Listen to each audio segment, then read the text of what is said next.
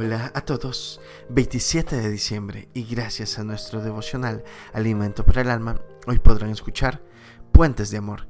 Lecturas sugeridas Génesis capítulo 33 del verso 1 hasta el 11. Dios dice su verso 4.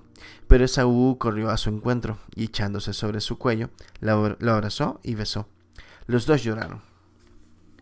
Con frecuencia perdemos aquello que nunca quisimos haber perdido. Un familiar cercano, el mejor amigo, en fin un día, cuando menos lo esperamos, perdemos aquello por lo que hubiéramos pagado hasta el último centavo para evitarlo. Pero no hay remedio. El padre, la madre, la amiga, el amigo, un libro, un archivo en la computadora, un recuerdo. La reconciliación entre Jacob y Esaú es una experiencia notable que deberíamos recordar cada vez que tengamos que hacerlo. Un gravísimo error cometido en la complicidad de la madre pudo haber quedado así, como una herida abierta y permanente. Pero no, los dos hermanos, uno dispuesto a pedir perdón y el otro dispuesto a perdonar, es lo que la sociedad del siglo XXI necesita.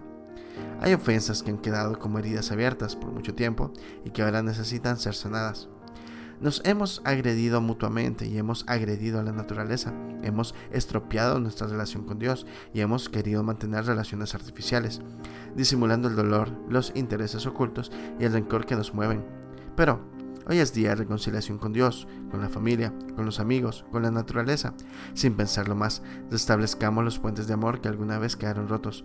Recuperemos la comunión que tanto perdimos con Dios, con los otros, con las cosas.